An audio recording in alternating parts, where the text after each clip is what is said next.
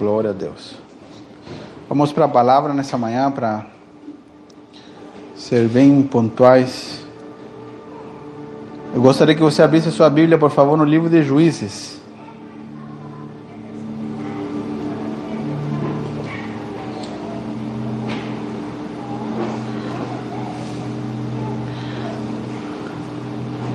Juízes capítulo 16.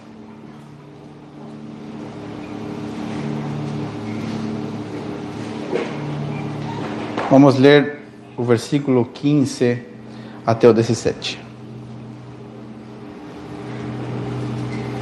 Quem estava no culto da semana passada, na reunião? Aqui?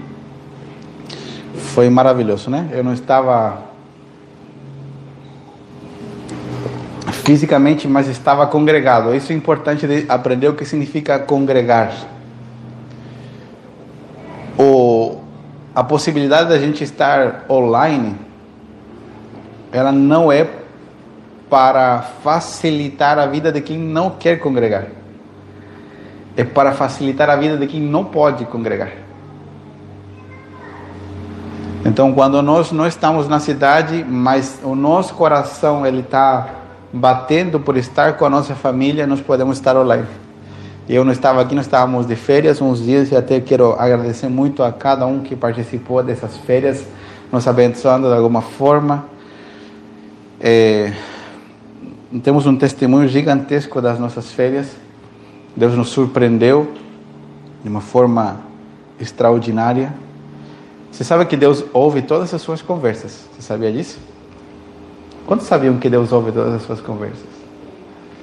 E nós tivemos uma conversa com minha esposa, eu acho que, sei lá, um mês atrás, não sei. Uma conversa depois do almoço, eu falei, amor, nós precisamos de uma quantidade de X de dinheiro para fazer tudo isso, isso, isso. São coisas que precisamos fazer. E além disso, para sair de férias. Eu falei, amém. Só, a gente só conversa. E, e nós decidimos sair de férias porque precisávamos descansar um pouco. Eu confesso que para mim foi difícil me desconectar. Porque para mim o pastoreio não é uma profissão, não é um emprego é a minha vida, então é difícil se desconectar da vida. Mas concentrei na família, no descanso e, e Deus ouviu a nossa conversa. Deus ouviu a nossa conversa e nós fomos surpreendidos por um presente inesperado e podemos fazer muito mais que as nossas férias e podemos fazer muitas coisas que precisávamos fazer é, que vão nos ajudar no, na, no dia a dia, no ministério. E Deus é tremendo, é maravilhoso. Amém?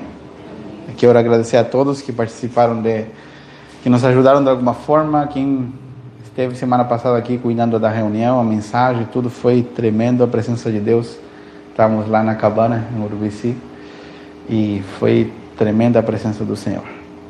Vamos ler a palavra, Juízes capítulo 16. Lembrando que nós estamos numa série chamada Igreja Gloriosa, que começou faz duas semanas e nós vamos passar um, uma boa parte desse ano, é, uma boa parte desse ano falando sobre isso, porque esse é um ano onde nós como igreja temos que tomar essa cidade. Eu vou repetir.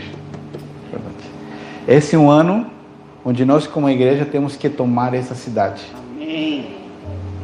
Eu vou falar de novo. Esse é um ano onde nós como igreja temos que tomar essa cidade. Amém. Amém. Nós não temos que ser somente pessoas boas para convidarem a outros na reunião, no culto. Nós temos que estar prontos para tomar a cidade, para que você possa governar nos espaços onde Deus te plantou. Deus te plantou num trabalho, Deus te plantou num café com um amigo, num café com as amigas, num churrasco da família.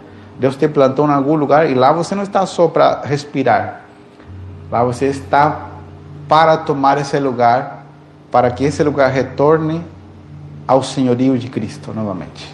Amém? Juízes capítulo 16, versículo 15 a 17, nós estamos lendo a NVT.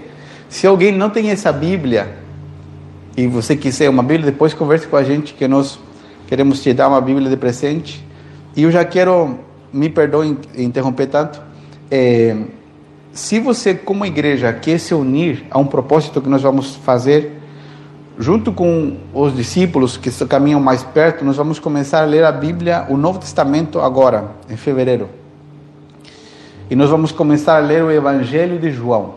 Nós vamos começar a ler o Novo Testamento a partir do Evangelho de João. Tá? Por que o Evangelho de João? Porque o Evangelho de João é o livro mais completo da Bíblia. Que o Evangelho de João começa antes de Gênesis 1:1. Gênesis 1:1 disse que no princípio Deus criou os céus e a terra. Fala sobre a criação. Mas João capítulo 1, versículo 1 fala que no princípio, antes de Deus criar, Jesus já era o verbo, ele já era a palavra. E antes de tudo, Jesus estava com Deus e ele era Deus. Então João tem a capacidade de começar antes do início. E vamos começar a ler o Evangelho de João. Se você quer se unir a esse propósito e ler a palavra de Deus, ler a Bíblia de uma forma dinâmica, eu recomendo que você tenha essa versão que vai facilitar muito o seu entendimento. Ok? Então vamos lá para a palavra para a gente não se retrasar mais. Juízes 16, versículo 15 ou 17. Diz assim: Então Dalila disse: Como você pode dizer que me ama se não me conta os seus segredos? Essa frase é bem antiga, tá? Não sei se você já ouviu essa frase de algum amigo seu. Óbvio que não foi sua, né? Mas de algum amigo, alguma amiga sua. Você já ouviu alguma novela? Já viu alguma coisa assim? Vamos deixar para lá essa pergunta, né? Como você pode dizer que me ama se não me conta os seus segredos? Zombou de mim três vezes e ainda não me disse o que o torna tão forte. Todos os dias ela o atormentava com sua importunação até ele não suportar mais. Por fim, contou-lhe seu segredo. Meu cabelo nunca foi cortado, pois fui consagrado a Deus como nazireu desde o nascimento. Se minha cabeça fosse raspada, eu perderia as forças e ficaria tão fraco como qualquer outro homem. Ok? Logo eu quero explicar esse texto bíblico, nós vamos estudar um pouquinho sobre a história de Sansão. Com certeza você já ouviu falar esse nome, já viu algum filme, alguma historinha. E nós hoje vamos entender biblicamente o que, que a história de Sansão tem a ver com a igreja, tem a ver com a gente, tem a ver com nós agora em 2022. E o primeiro que eu quero é, falar nessa manhã é muito importante, é que durante toda essa série de mensagens, é muito provável que uma boa parte do tempo eu não esteja ensinando diretamente todas as coisas, mas sim desconstruindo muita coisa que foi ensinada errado. Nós temos um, um, uma quantidade de ensino é, produzido pela religião, pela religiosidade, mesmo o movimento evangélico, é, que aprisionou a igreja é, de uma forma tão incrível que a igreja não consegue ser um impacto para a sociedade. E o desejo de Deus e o que eu estou ensinando aqui não é nada novo, nós estamos tentando aos poucos retornar ao modelo original, ao modelo de Deus, ao modelo que Jesus estabeleceu para a sua igreja. Como vocês lembram, algumas semanas atrás eu ensinei sobre a história quando eh, Constantino, o imperador romano, ele deu o primeiro templo, construiu o primeiro templo, como não, não como esse era um templo como o templo de Salomão, uma coisa assim, é, e ele entregou para a igreja e por primeira vez na história, no ano aproximadamente no ano 320, 330 depois de Cristo, a igreja por primeira vez usou a expressão vamos à igreja, considerando que o prédio era uma igreja, sendo que a igreja sempre teve uma natureza violenta, uma natureza é, desbravadora, conquistadora, a igreja sempre conquistou os lugares onde ela estava. A igreja nunca se reunia num prédio porque a igreja era perseguida. Então a única forma da igreja se reunir era em casas, nas casas. E haviam, é, haviam igrejas que eram comandadas por pastores, por bispos. A palavra bispo significa pastor de uma igreja local. Para você entender melhor essa nomenclatura, a gente escuta essa expressão e não sabe o que, é, né? A palavra bispo no Novo Testamento, ela significa pastor que administra uma igreja, uma igreja local. Uma igreja local pode ter vários pastores que trabalham junto com um pastor bispo que cuida da igreja, que cuida de tudo, e os demais pastores pastoreiam pessoas. Só que com o passar dos anos, por pela maldade do coração do homem, pelo interesse, as pessoas foram dando um, um glamour, passaram um, um, um glitter nos títulos, para eles ficarem mais brilhantes, e as pessoas é, foram se distanciando dos líderes.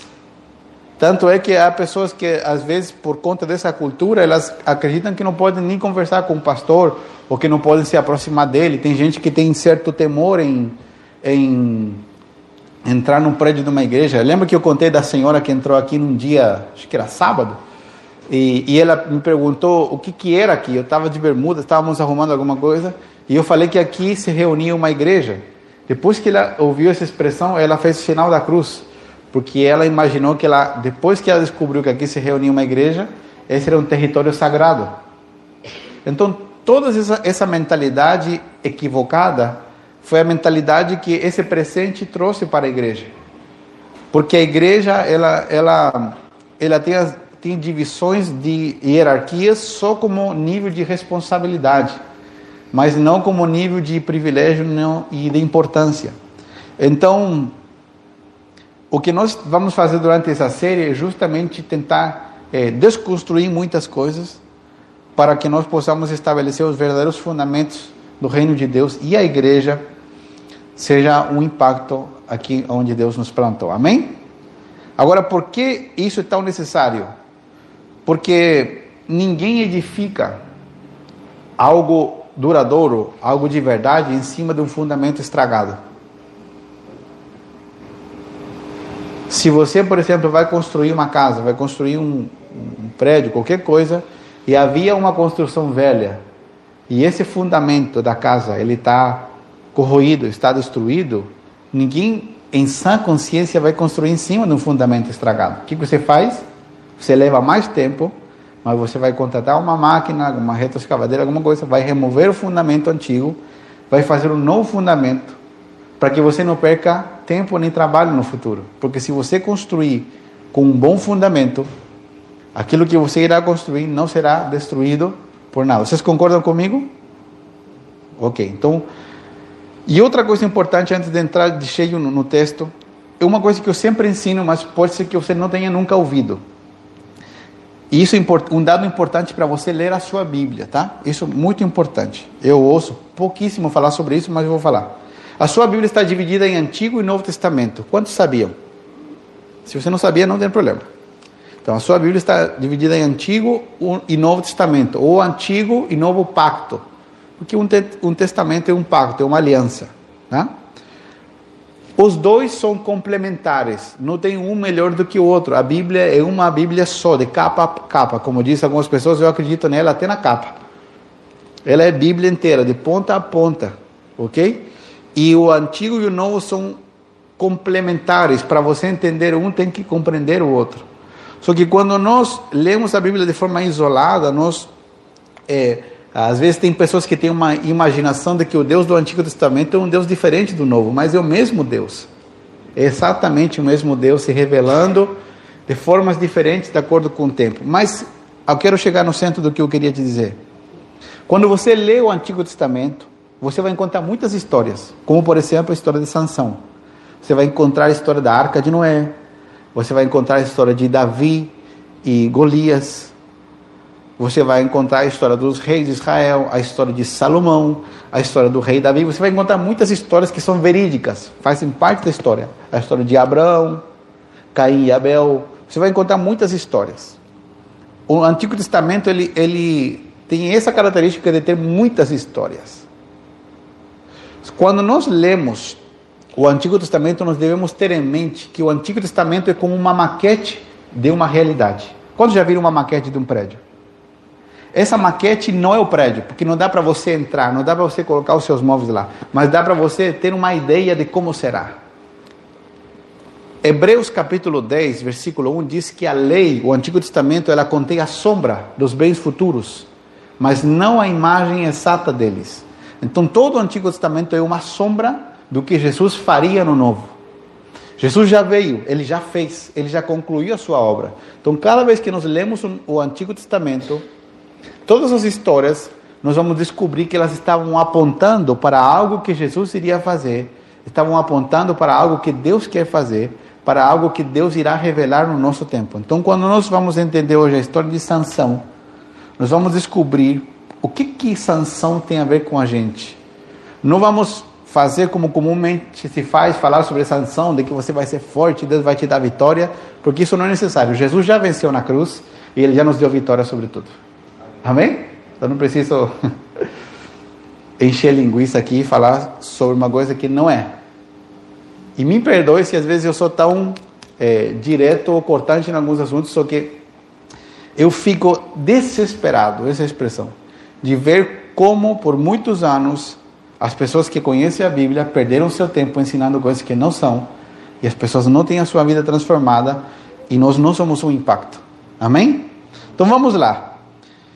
O texto que nós lemos é a história de Sansão. Sansão era um homem que foi consagrado a Deus desde o seu nascimento. Nós já vamos ler um pouco da história. Mas o que aconteceu aqui no texto que nós lemos primeiro? Sansão era um homem que deveria viver uma vida consagrada, uma vida separada, uma vida respeitando certos limites que Deus havia estabelecido. Mas Sansão não respeitou nenhum deles. Sansão quebrou todas as regras. E uma delas é que Sansão começou a se relacionar com uma mulher que não era do povo de Deus.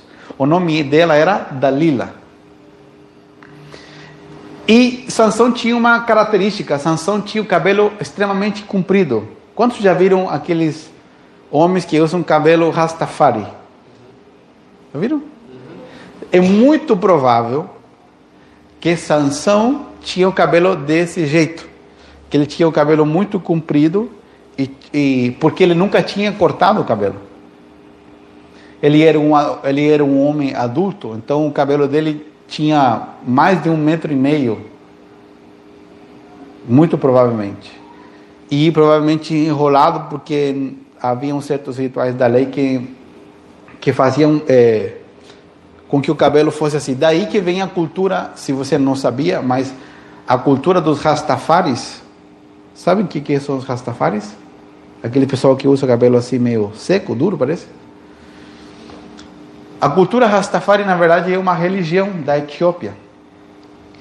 E eles é, deixam o cabelo assim, tentando usar alguns textos bíblicos isolados do Antigo Testamento. Por isso que eles deixam o cabelo assim. Então é muito provável que Sansão tinha o cabelo é, nesse cumprimento e algumas tranças. E Sansão era um homem com uma força impressionante. E ao contrário do que muitos pensam, Sansão não era um homem bombado, não era um, como chamam o Samuel, é, marombado. É?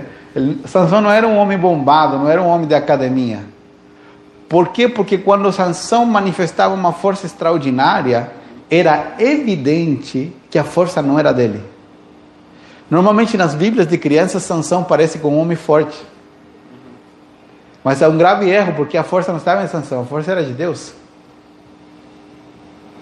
Então provavelmente Sansão era um homem comum. Tinha o cabelo comprido.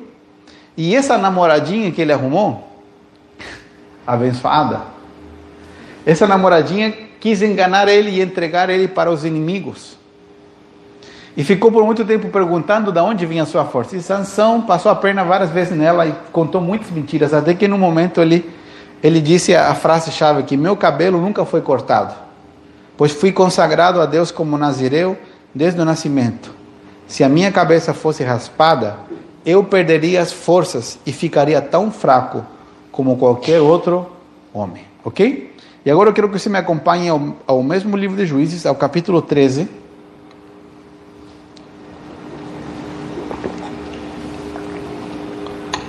Juízes 13.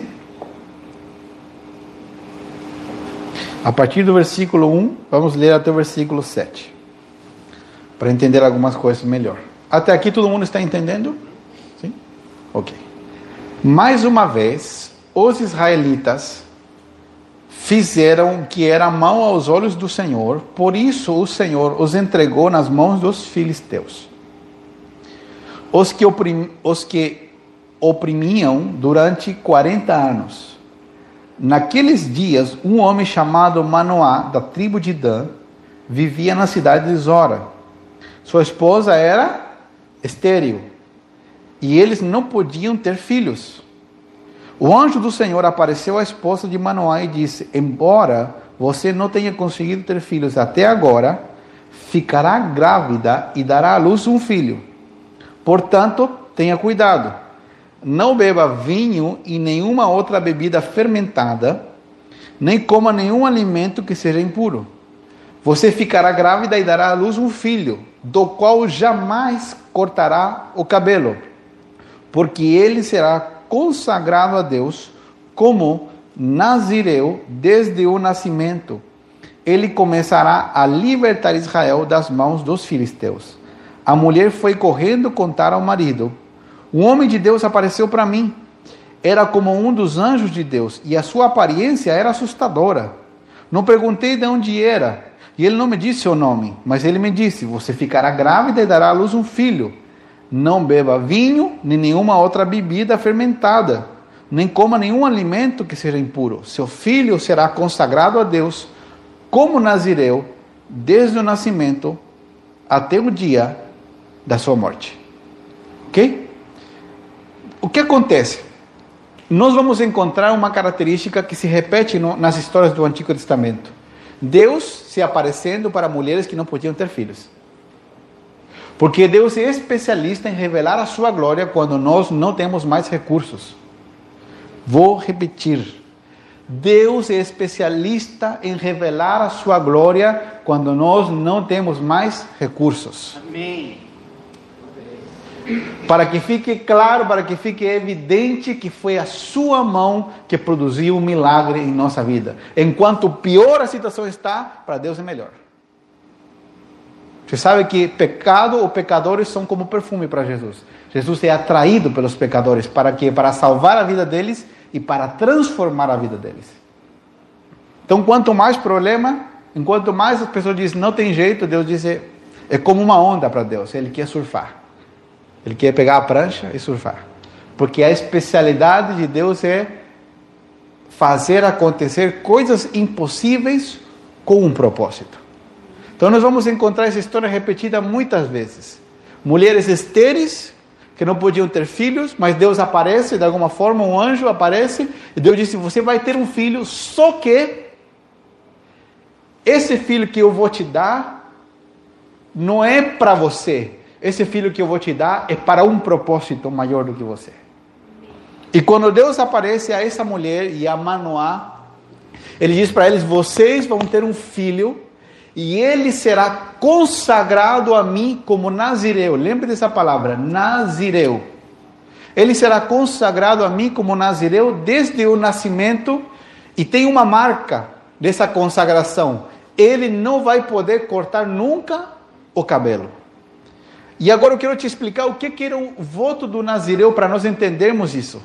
Deus havia estabelecido na lei de Moisés, na constituição de Deus, que está antes do livro de Juízes, no livro de Êxodo, Deus estabeleceu uma constituição que nós conhecemos como a lei de Deus ou a lei de Moisés.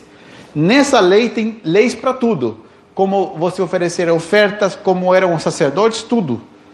Essa lei hoje já foi cumprida por Jesus e nós vivemos numa nova etapa do cristianismo. Mas na lei que Deus havia estabelecido, Deus disse que havia um só um grupo de pessoas que podiam servir a Deus, um grupo de pessoas que podiam eh, ter a sua vida dedicada. Vamos usar essa expressão, ter a sua vida dedicada a servir a Deus. Você já não usou essa expressão? Ah, minha vida não é tão dedicada a servir a Deus, mas tem outros que sim têm a vida dedicada. Quem já usou essa expressão ou já ouviu? Ou você já viu alguém falando, essa pessoa está muito dedicada a servir a Deus? Ou muito dedicada ao trabalho, muito dedicada à faculdade. Então, Deus havia estabelecido uma lei de que havia somente uma família que ficaria total e exclusivamente dedicada a servir a Deus. E essa família era a família de Arão, de uma tribo, da tribo de Levi. E somente serviriam a Deus os homens. É por isso que muitas feministas dizem que a Bíblia é machista. Usa alguns textos, mas Deus não é machista nem feminista, Deus é Deus. Não é? A Bíblia diz que não é o homem não é sem a mulher e a mulher não é sem o homem. E os dois sem Deus também não são nada. Amém? Então o que acontece? A lei que Deus havia estabelecido era que somente essa família serviria a Deus e eles estariam dedicados a servir a Deus e somente os homens. Mas além disso, olhando para o futuro e Deus construindo uma maquete do futuro, Deus estabeleceu outra lei. E ele diz: se alguém que não é da família de Arão, que não é da tribo de Levi, quer me servir, quer se consagrar a mim voluntariamente, pode ser homem ou mulher. E essa pessoa vai ter que fazer um voto, e esse voto vai se chamar voto de Nazireu. Se alguém quer me servir, se alguém quer se dedicar a servir a mim, para que me mostre como um Deus poderoso para outras pessoas, você pode fazer. Não importa se você não é da família tal, se não é da tua herança, você pode, homens e mulheres. E isso se chamava voto de Nazireu. Então o que acontece? O voto de Nazireu podia ser feito por qualquer pessoa, homem ou mulher, mas o voto de Nazireu continha algumas regras. Qual era a primeira? Para que todo mundo soubesse que alguém tinha feito o voto de Nazireu, a pessoa que havia feito esse compromisso com Deus, esse voto, como nós poderíamos chamar em português mais simples? É, sei lá, uma, uma palavra. Essa pessoa não podia cortar o seu cabelo. Então ela nunca cortava o cabelo, não podia cortar nem as pontas. Sabe que mulher vai no, no cabeleireiro para cortar as pontas? O cabeleireiro te cobra 100 reais por cortar um centímetro de cabelo. Mas isso é para outro dia, né? Essa conversa. Os maridos digam amém.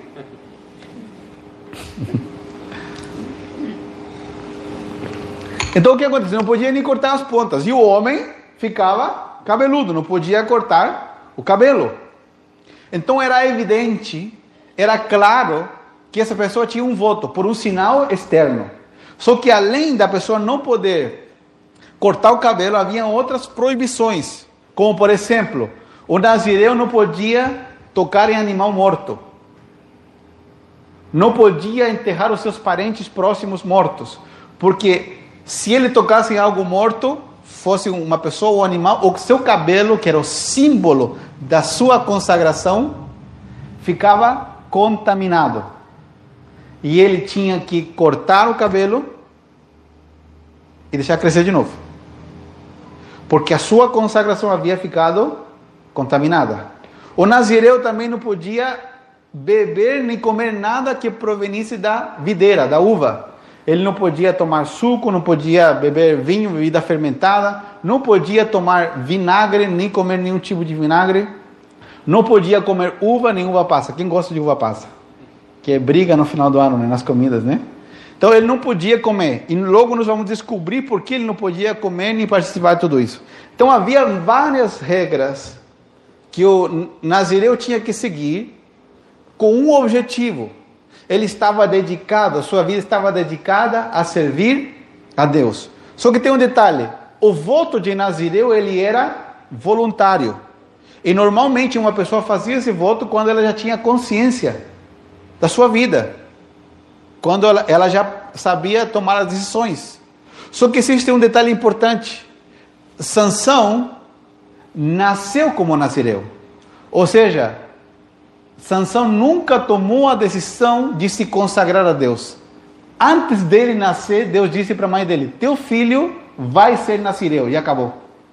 Ou seja, eh, Sansão nasceu consagrado a Deus. Ok? Isso é muito importante. Outra coisa, o voto de Nazireu, ele tinha um prazo. A pessoa podia fazer, ah, eu vou ser consagrado a Deus desde os 20 até os 40. E a pessoa tinha todo um ritual para se consagrar a Deus. Agora, o voto de Nazireu era um passo onde qualquer israelita, homem ou mulher, podia se consagrar a Deus. Tal pessoa se colocava numa condição de vida consagrada a Deus e livre de toda contaminação. Sabe o que significa a palavra Nazireu? A palavra Nazireu significa separar, ou seja, separado para o Senhor. quantas das mulheres ficam felizes que você tem um pote que é usado só para comida e teu marido ou alguém em casa usa ele para outra coisa? Tá, as, as pessoas só dão risada, né? Por que que isso acontece? Imagina se nós pegássemos um copo, vou usar um exemplo horroroso, mas se nós pegássemos um copo que é usado para beber água pura, limpa, e nós inventássemos de, de limpar um vaso sanitário com um copo, o que, que nós faríamos? Nós jogaríamos fora o copo. Mesmo que você lavasse mil vezes deixasse ele incolor, você não usaria mais. Se você soubesse, né? Se não sabe, você usaria, mas se você soubesse, você não usaria mais. Sim ou não? Por quê? Porque esse copo foi consagrado, foi separado para ter um líquido limpo para que alguém possa beber e se hidratar. Da mesma forma, Nazireu significa consagrado, separado exclusivamente para Deus. 24 horas por dia.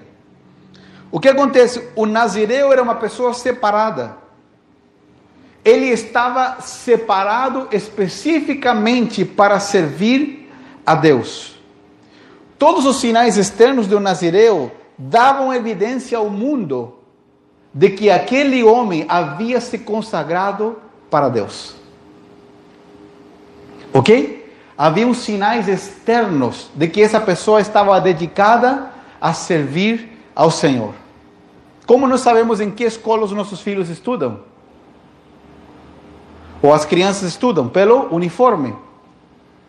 Por quê? Porque o uniforme, um sinal externo, determina que uma criança está sendo instruída em determinada escola.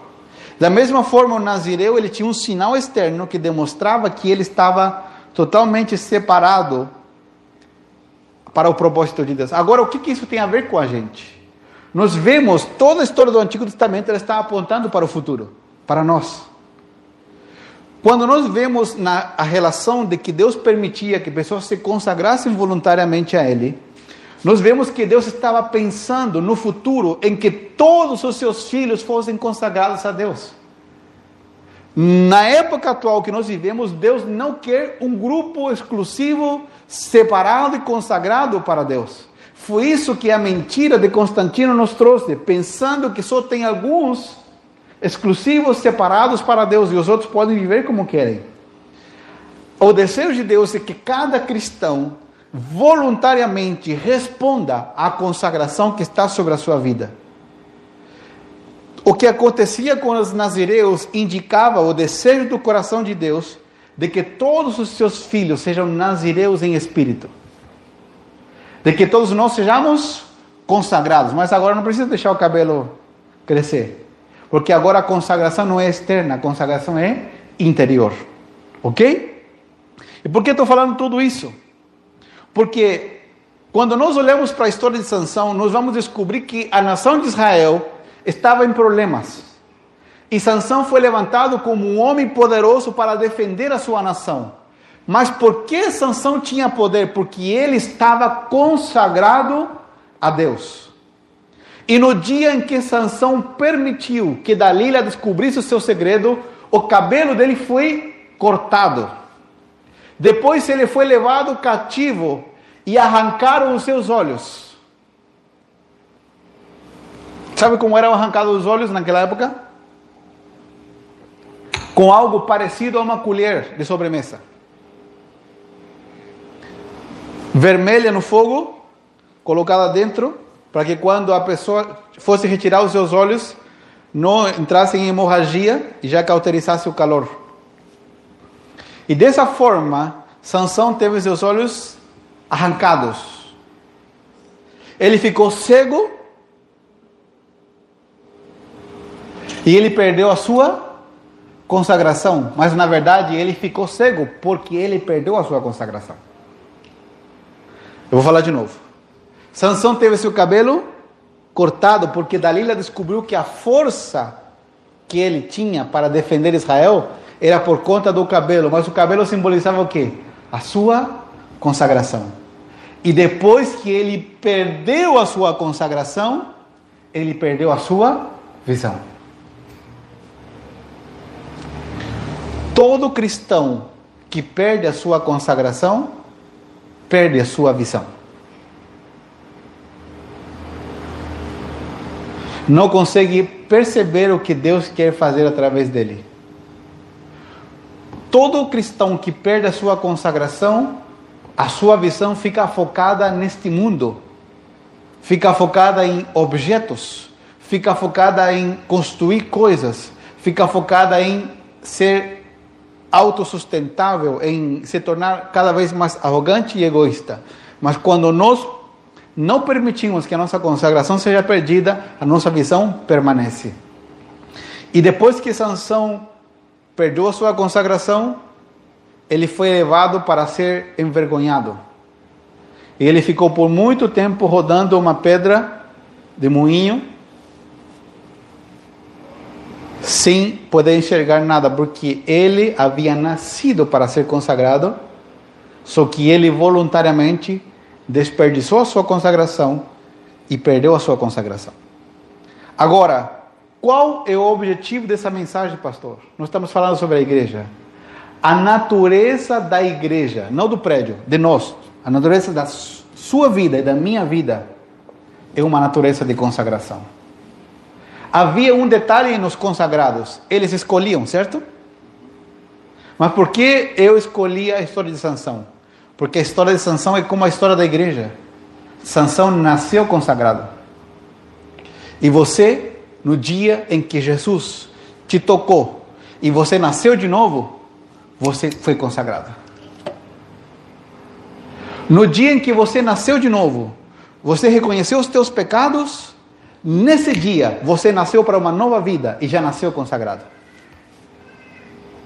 Já nasceu separado para servir a Deus. Agora, o nosso trabalho é responder a essa consagração. Amém? Porque tem um, um, gran, um grave erro de, de, da mensagem eh, moderna do Evangelho. É verdade que Jesus já fez tudo por nós, verdade absoluta. Mas muitos pensam que, como Jesus já fez tudo, nós não precisamos fazer nada. E não é assim. Porque Jesus já nos consagrou, agora eu tenho que responder e produzir manutenção dessa consagração. Amém? A consagração é a natureza da igreja. A igreja precisa compreender que ela é consagrada, querendo ou não. Você e eu temos duas opções: ou assumimos a nossa consagração, ou rejeitamos a nossa consagração. A consagração tem como objetivo ser a expressão de Deus na terra. Por quê? Porque a igreja, e esse é um tópico que eu vou tocar algumas semanas mais para frente, a igreja é o corpo de Cristo. Jesus não está mais aqui, mas nós estamos aqui. E Jesus era consagrado. Portanto, o corpo de Cristo deve ser consagrado e viver como consagrado. Você pode ser um empresário, você pode ter a vida que você decidiu ter, o que Deus planejou para você. Você não precisa ser um pastor para ser consagrado. Mas em tudo que você faz, você tem que caminhar como um consagrado. Lembrar que os teus cabelos, não físicos, mas interiores, revelam a outros que você é consagrado. Sabe o que acontecia com os nazireus? Quando alguém via alguém com cabelo comprido, essa pessoa dizia: Este homem, essa mulher se consagrou para Deus. Você sabe que ninguém vai te ver com cabelo comprido ou não, porque cada um corta o cabelo como quer. Mas toda pessoa que nasceu de novo, sem contar para ninguém, as demais pessoas sabem que você é crente. E que você é consagrado. Sabe da história da, da moça e do pastor na boate? O pastor disse: "Hoje eu vou, hoje eu vou chutar o balde. Hoje eu vou me desviar. Hoje eu vou para o mundo, não quero mais muito sofrimento, não vou ser mais pastor. Vou achar algum lugar bom para beber, onde ninguém me conhece. Ele trocou a roupa, colocou uma roupa mais descolada, penteou o cabelo de um jeito diferente e foi para, sei, Foi para algum lugar aí. Não vou mencionar nomes de barzinho aqui em Golneara, né? Mas para não. Hoje não. Outro dia eu posso falar. Hoje não vou falar. Foi para uma bote, qualquer um. E entrou lá falou hoje. E ele ouviu uma menina de longe. Falou, nossa, aquela moça é bonita, né? Acho que vou passar essa noite com ela. Hoje vou chutar o balde mesmo. E ele começou a olhar para a moça. E a moça do lado também começou a olhar para ele. Mas quando eles começaram a se aproximar, a moça viu e falou: Caramba, é meu pastor. A moça também estava desviada. Para encurtar a história, a moça se aproximou mais rápido do que ele. Quando ele viu que era ela, já deu tempo de ele fugir, ela estava vindo próximo e ela começou a chorar, falou, pastor, eu sei que o senhor é bom pastor, mas não precisava vir me buscar aqui.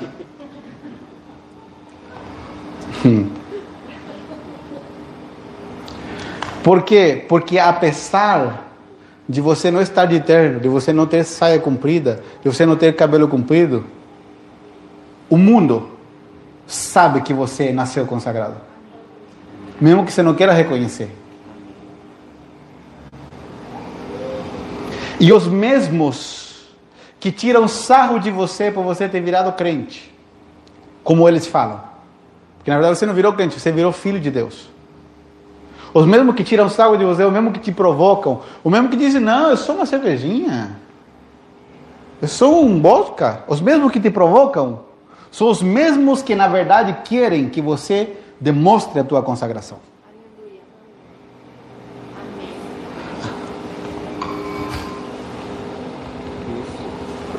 O mundo está esperando que você se posicione.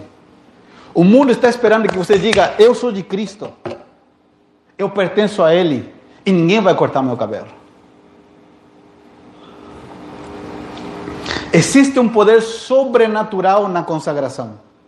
Assim como Sansão. Enquanto Sansão mantinha sua consagração, ele fez coisas incríveis. Ele venceu exércitos inteiros. Ele levantou um portão gigantesco, não é, não é como um portão de alumínio das, das nossas casas, nossos condomínios. Eram portões de cidades gigantescos. Ele levantou. E Sansão não era um bombadão, Sansão era um homem comum. Por quê? Porque a consagração carrega um poder sobrenatural enorme. Quando você vive consagrado, as pessoas ao teu derredor começam a ser transformadas pelo poder de Deus. E enquanto mais consagrada a igreja vive, mais o diabo fica envergonhado nos lugares onde você está. Enquanto mais consagrada a igreja vive, mais Satanás é envergonhado nos lugares onde você está. Porque as pessoas têm duas opções: ou elas são transformadas enquanto conversam contigo, enquanto convivem contigo, ou elas se sentem tão profundamente incomodadas que elas abandonam o convívio com você. O poder de Deus na tua vida incomoda os demônios de quem ainda está endemoniado. Mas Deus não faz isso porque Deus rejeita as pessoas, não. Deus faz isso porque Deus quer alcançar essas pessoas para que elas sejam transformadas. Amém? Então existe um poder sobrenatural tremendo na consagração. Os nazireus normalmente eles escolhiam ser consagrados. Mas da mesma forma, como eu já falei, que nas, Sansão nasceu consagrado, nós nascemos. A igreja de Deus surgiu com a natureza de uma consagração separada para Deus. Nosso trabalho agora é responder a essa consagração. Vamos abrir a nossa Bíblia, por favor, em Tito.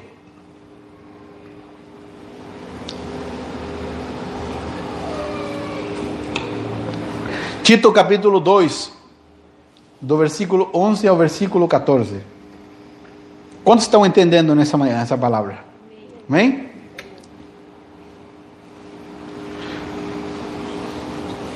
Tito, capítulo 2. Isto, do 11 ao 14. Pois a graça de Deus foi revelada a todos e traz, perdão, pois a graça de Deus foi revelada e a todos traz salvação.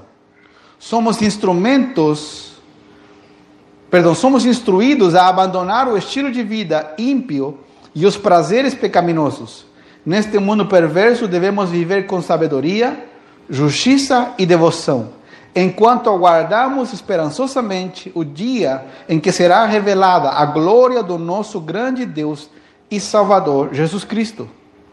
Ele entregou sua vida para nos libertar de todo o pecado, para nos purificar e fazer de nós o seu povo, inteiramente dedicado ou consagrado para as boas obras.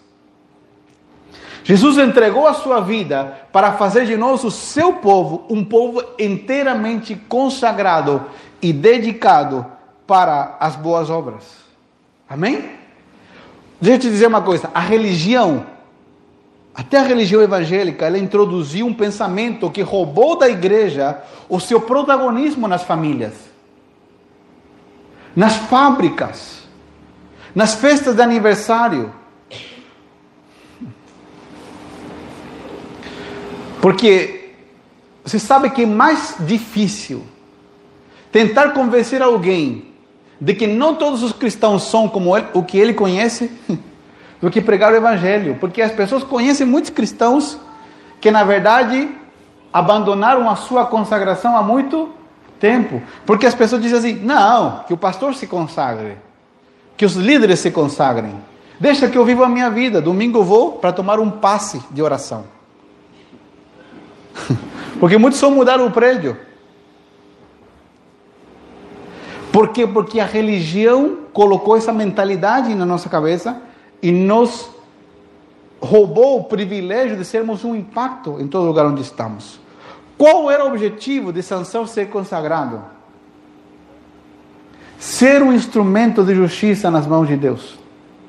Da mesma forma que uma igreja consagrada que busca Deus em oração, que se santifica, que abandona o pecado, que come Bíblia, que se alimenta da palavra.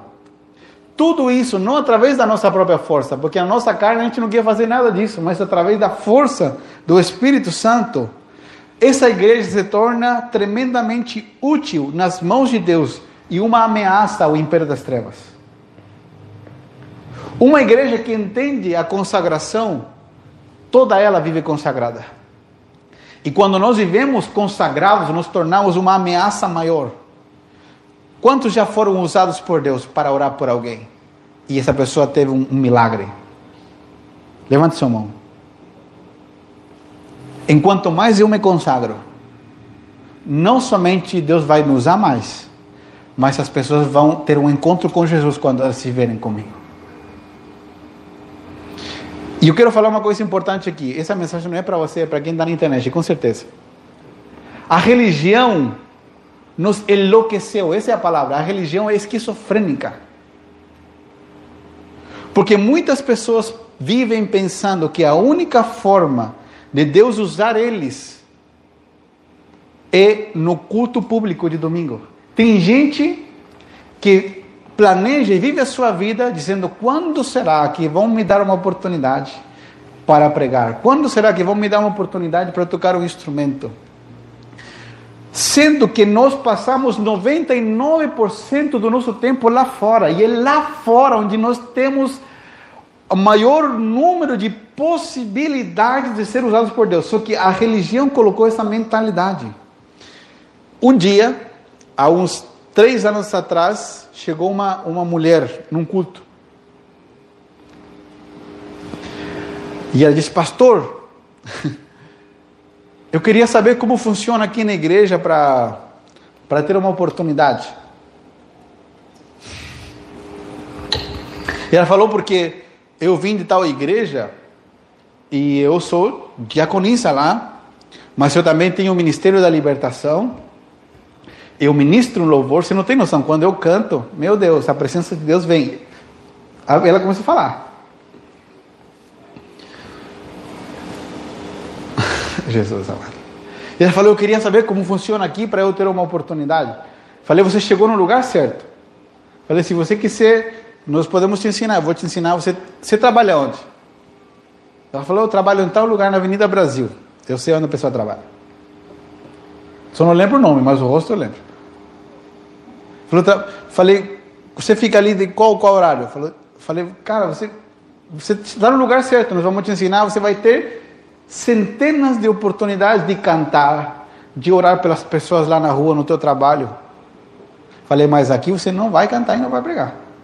Mas lá na rua você pode fazer. Isso foi uma verdade. Essa pessoa falou comigo. Mas assim como ela, tem centenas de pessoas que pensam que a, a sua oportunidade para servir a Deus é num culto público. Agora o que acontece?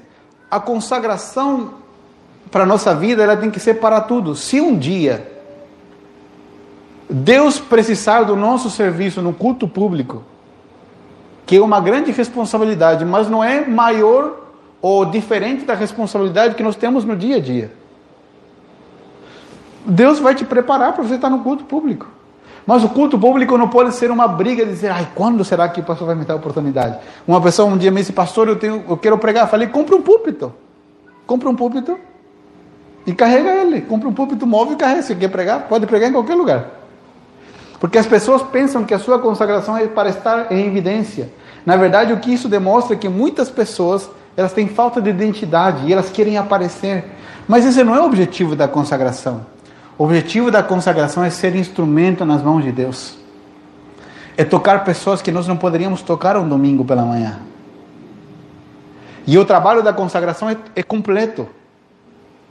Nós estamos consagrados para estar um domingo aqui, porque isso é muito importante. Aqui nós estamos alimentando o resto da igreja que tem que ser consagrada para que possamos impactar uma cidade.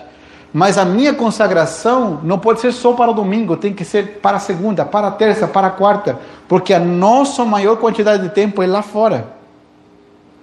A consagração e o resultado dessa consagração é para todas as pessoas.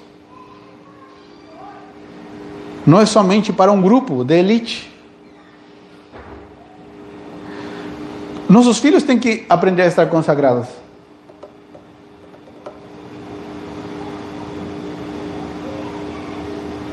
Nós temos que aprender a estar consagrados, porque quando você menos imaginar, quando você menos pensar, Deus vai te dar uma oportunidade de manifestar a tua consagração, orando por alguém, abençoando a vida de alguém, dividindo o teu testemunho com alguém. E não se esqueça, todo mundo já percebeu que você nasceu consagrado. Agora as pessoas só precisam ver a nossa resposta a essa consagração.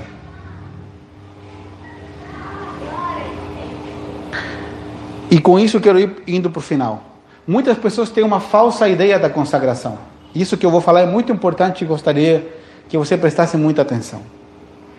A consagração foi mal interpretada, foi, foi mal entendida. Mas isso não é novo, isso já na época de Jesus já acontecia. Muitas pessoas dizem assim: não, eu estou consagrado, então não vou me misturar. Não vou mais no aniversário da minha família, não vou nos churrascos com os meus pais, com meus amigos. Essa foi a mentalidade que a religião introduziu, que é a mentalidade dos fariseus. Muitas pessoas pensam que se elas se misturarem com os amigos vão perder a consagração.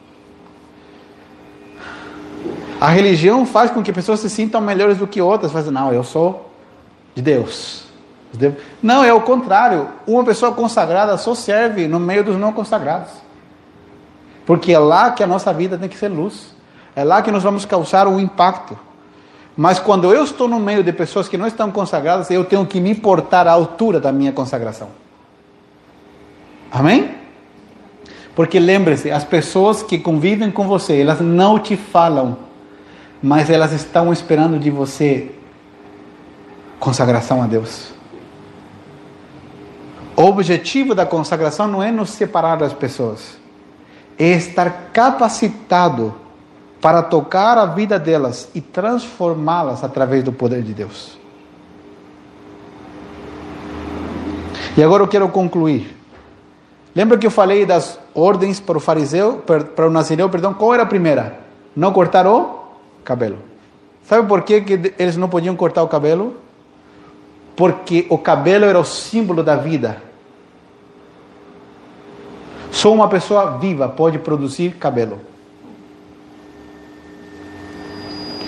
E isso tem relação ao que Paulo fala, que nós devemos entregar os nossos corpos como sacrifício vivo, santo e agradável a Deus, que é o nosso culto racional ao Senhor. Por isso que eles não podiam cortar o cabelo nem que o cabelo fosse tocado com algo morto, porque a morte simboliza o pecado. Isso significa nos guardar do pecado. E se nós pecarmos, sermos rápidos em nos arrepender e pedir a Deus que nos ajude a sermos transformados. Porque eles não podiam beber nada da videira. Porque, para minha surpresa, eu não sabia, mas eu fui estudar. As bebidas da videira eram consideradas como bebidas intoxicantes. O vinagre, o vinho e o suco da uva. Porque de alguma forma elas podiam produzir uma alteração no organismo que a pessoa saía de si ou ela ficava doente. É por isso que o nazireu era proibido de beber qualquer coisa da videira. Quando eu li por primeira vez, falei, por que, que era proibido beber suco? Não tem lógica. É porque as bebidas eram consideradas, pelo processo, como bebidas intoxicantes. Por que ele era proibido de comer bolos com passas e uvas? Porque o bolo com passas e uvas simbolizava uma característica de uma vida de luxo que não se importa com os que estão do lado dele. A Bíblia fala em Oséias e em 1 Samuel da abundância de passas na casa de Nabal, um homem que era rico e vivia uma vida sensual, uma vida de mostrar o seu corpo para atrair outras mulheres de forma ilegal ou de forma que não é correta. Então, as passas e as uvas na proibição tinham a ver com viver uma vida que se importa com os outros Pastor, é pecado ter dinheiro? Não. Mas não sei se você viu um post que eu fiz outro dia. Deus não nos prospera para melhorar de vida. Deus nos prospera para melhorar nosso nível de doação.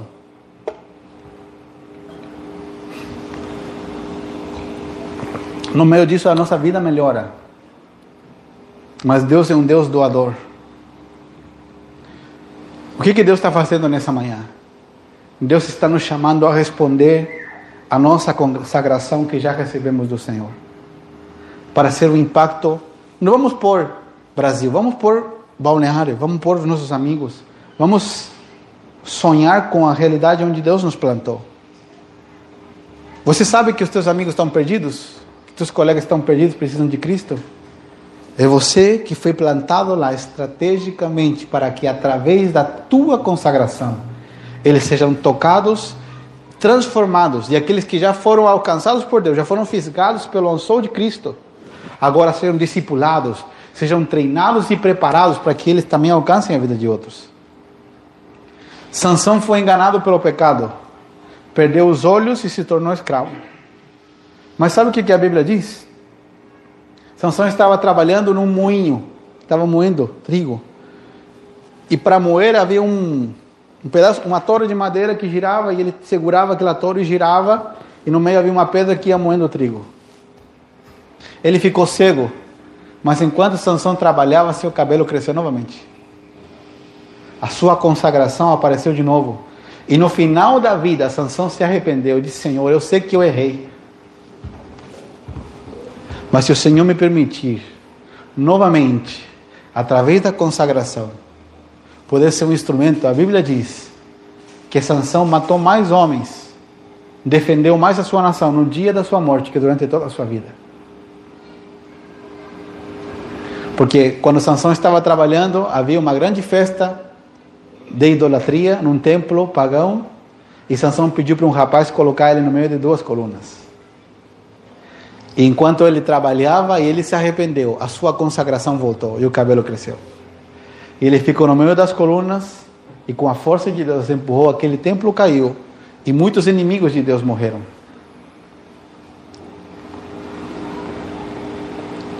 Deus quer que nós respondamos a nossa consagração nessa manhã. Lembre-se, a consagração não é só para o pastor. A consagração é para toda a igreja. E meu trabalho principal como pastor é te incentivar a você viver consagrado, te incentivar a você saber como se consagrar a Deus. Pastor, será que eu não vou poder ir na praia mais? Não, vou... não, você pode fazer de tudo. Você não é um ET. Você não precisa mudar a sua linguagem e agora chegar, sei lá, no, no aniversário e falar para as suas amigas, os amigos, a paz do Senhor. Não, não seja um ET. Seja normal, cumprimente. Oi, tudo bem? E daí, galera? Não tem a ver com isso. Tem a ver com estar separado para Deus. Senhor, eu não vou te abandonar, eu não vou te envergonhar, eu não vou pecar mais por amor às pessoas que convivem comigo. E no dia a dia com Deus, você vai descobrir que a consagração com Deus ela tem a ver com um relacionamento íntimo com Ele. Tem coisas que para mim está tudo bem, mas para outros não pode fazer. Porque tem coisas que Deus pede para um que não pede para outro.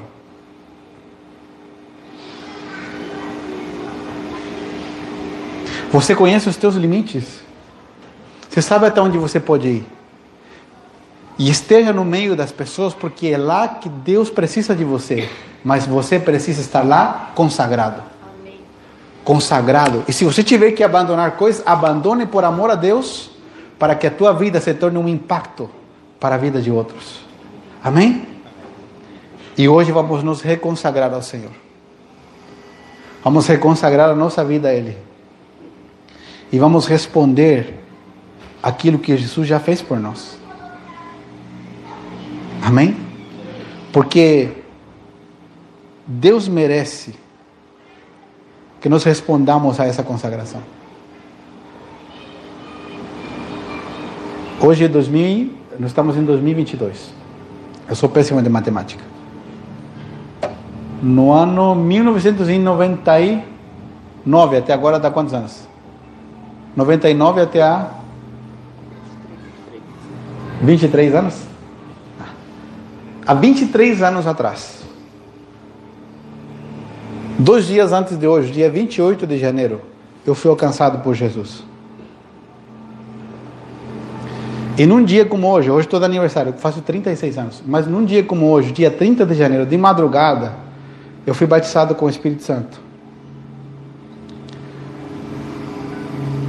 E eu por muito tempo não entendi que eu já havia sido consagrado. E na adolescência, não entendi que havia sido consagrado.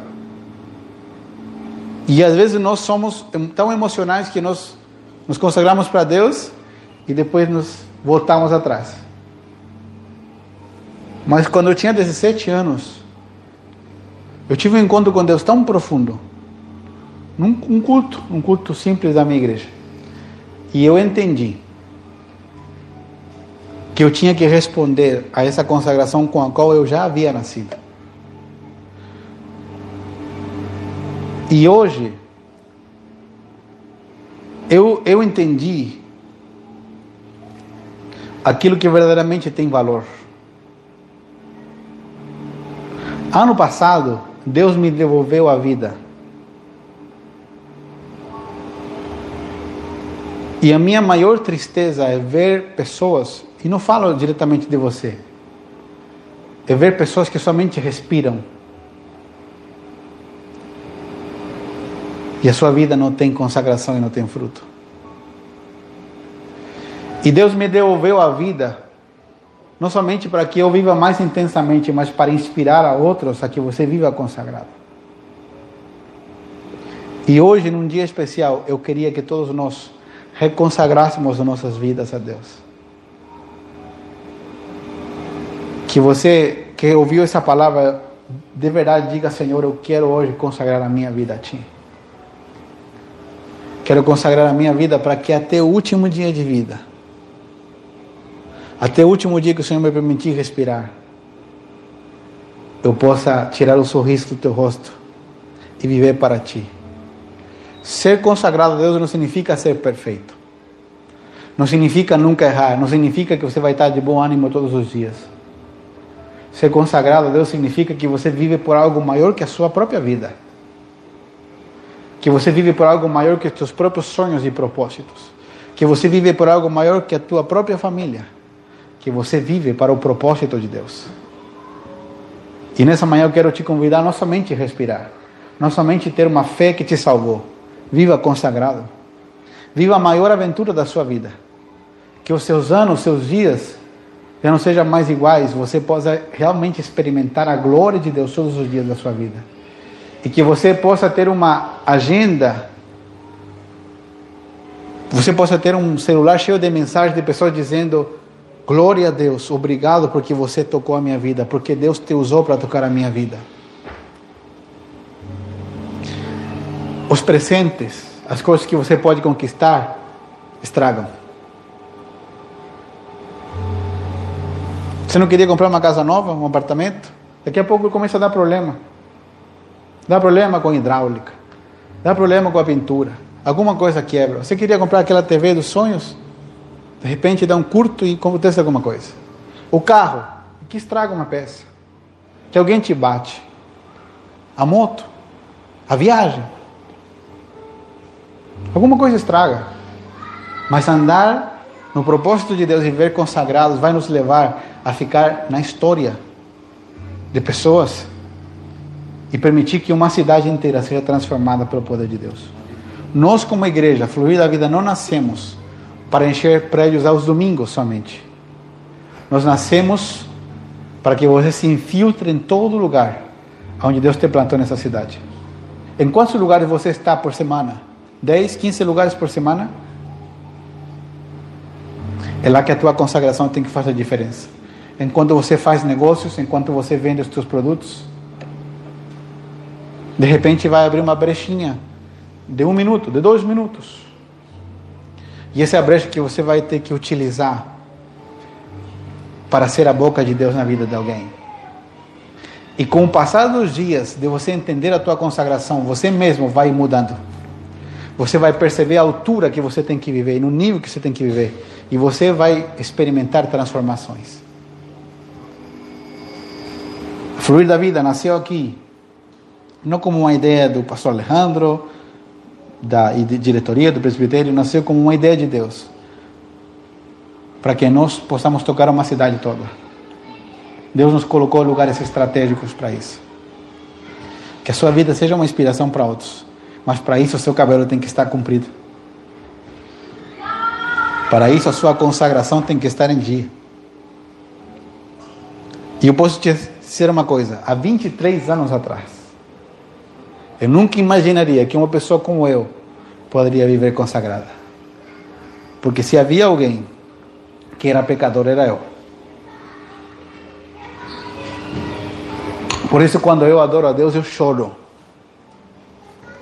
Porque eu nunca vou esquecer de onde Deus me tirou. Eu nunca vou esquecer o que Ele fez comigo. E quando eu lembro da minha história, parece que não sou eu a pessoa que eu lembro do passado porque eu não me reconheço. Porque o poder de Deus pode nos transformar a tal ponto que você não consiga se enxergar como você era. Porque essa é a natureza de um consagrado.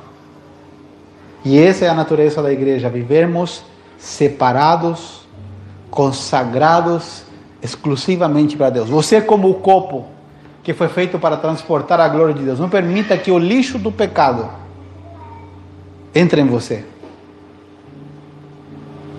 Se entrar, deixa que Deus te limpe, porque a água de Jesus é mais poderosa que o cloro, ele pode limpar o copo. Mas não permita, guarde sua vida, guarde sua mente, guarde seu coração, guarde suas palavras. Não somente para respirar, mas para viver intensamente para o Senhor. Você que está na internet também nos acompanhando, receba essa palavra e creia nessa manhã. Eu quero que você fique de pé e nós vamos orar juntos. Quantos entenderam essa palavra nessa manhã? Quantos dizem, pastor, eu preciso hoje reconsagrar a minha vida a Deus? Eu preciso reconsagrar a minha vida a Deus. Não importa se eu sou um pastor. Não importa se Deus está transformando pessoas. Não importa os milagres que eu já vi. Isso não importa. Hoje eu preciso reconsagrar a minha vida a Deus. No dia em que você diga, ah, não, não preciso mais, está tudo certo. Nesse dia, sua vida acabou. Nesse dia é como o dia em que Sansão permitiu que seus cabelos fossem cortados. Paulo diz: Eu não digo como se eu já tivesse alcançado. Eu prossigo para o alvo, deixando as coisas que ficam para trás. Eu prossigo para o alvo da soberana vocação que Cristo Jesus me deu. Temos muito caminho a andar. Temos muita coisa a fazer. Enquanto Deus nos dê vida, nós temos que viver intensamente para Ele e para a Sua glória. Amém? Tem uma cidade inteira para ser alcançada. E nós fomos colocados aqui para pastorear essa cidade. Não para colocar eh, a igreja como, como o lugar mais santo, mais sagrado que outros e, e colocar líderes como super estrelas, não. Nós fomos colocados aqui, plantados nessa cidade, para que nós alcancemos uma cidade que sofre. Para que alcancemos famílias que estão se divorciando. Para que alcancemos pessoas que querem se suicidar porque você não tem poder para restaurar a vida deles. Eu não tenho, mas Deus tem. E se o nosso nível de consagração estiver em dia, pode acreditar que mesmo que a gente olhe para nós, não sejamos como a sanção, sem força, nós possamos saber que Deus pode fazer através de nós. Amém? Deus pode. Deus pode fazer através de você e de mim. Eu queria que você fechasse seus olhos por um momento. Amado Jesus, nessa manhã, estamos diante de Ti. O Senhor é fiel, justo e poderoso. Senhor, nós não precisamos de mais nada, o Senhor é tudo para nós. Tudo que nós precisamos para viver, o Senhor pode nos dar com o estalo dos dedos. Às vezes nós perdemos tanto tempo pedindo coisas que o Senhor pode nos dar sem a gente pedir. Mas hoje nós queremos reconsagrar a nossa vida a Ti. Dedicar o nosso olhar, o nosso coração, todo o nosso ser dedicado a Ti, Senhor. Para que a Tua glória seja vista através de nós. Espírito Santo, que hoje sejam rompidas essas barreiras que a religião estabeleceu dizendo que só alguns podem estar consagrados, os demais não. Senhor, arranca da nossa mente essa mentira e faz-nos entender a tua verdade, de que todos nós nascemos consagrados e temos que responder a essa verdade eterna. Amado Jesus, que essa palavra fique circulando no nosso coração, na nossa mente durante os próximos dias. E se essa palavra não fez clique hoje, que faça durante a semana mas que todos nós, como igreja, possamos desfrutar, possamos experimentar a glória de Deus que está na consagração. Senhor, se tem pessoas aqui que haviam perdido a sua consagração, nós pedimos que assim como Sansão o cabelo volte a crescer de novo. E possamos ver a tua glória através de nós. E eu como pastor aqui, Quero enviar a tua igreja, Senhor. Agora eu quero que você coloque as suas mãos assim, como se você fosse receber algo. Eu quero enviar a tua igreja. Porque o Senhor nos plantou aqui, porque o Senhor quer nos usar para a tua glória, para pastorear uma cidade.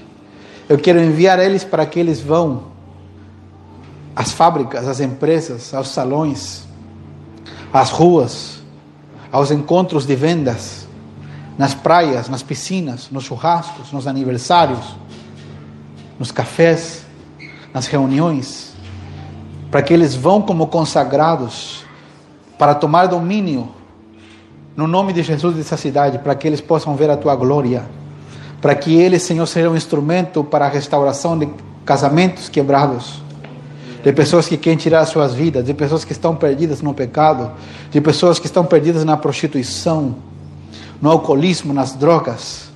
No nome de Jesus, Senhor, eu os envio assim como o Senhor nos enviou, para que eles vão como consagrados e devolvam a Cristo o domínio que lhe pertence sobre essa cidade. É isso que nós oramos, Senhor, crendo nesta manhã, em nome de Jesus. Amém. Aleluia. Amém e amém.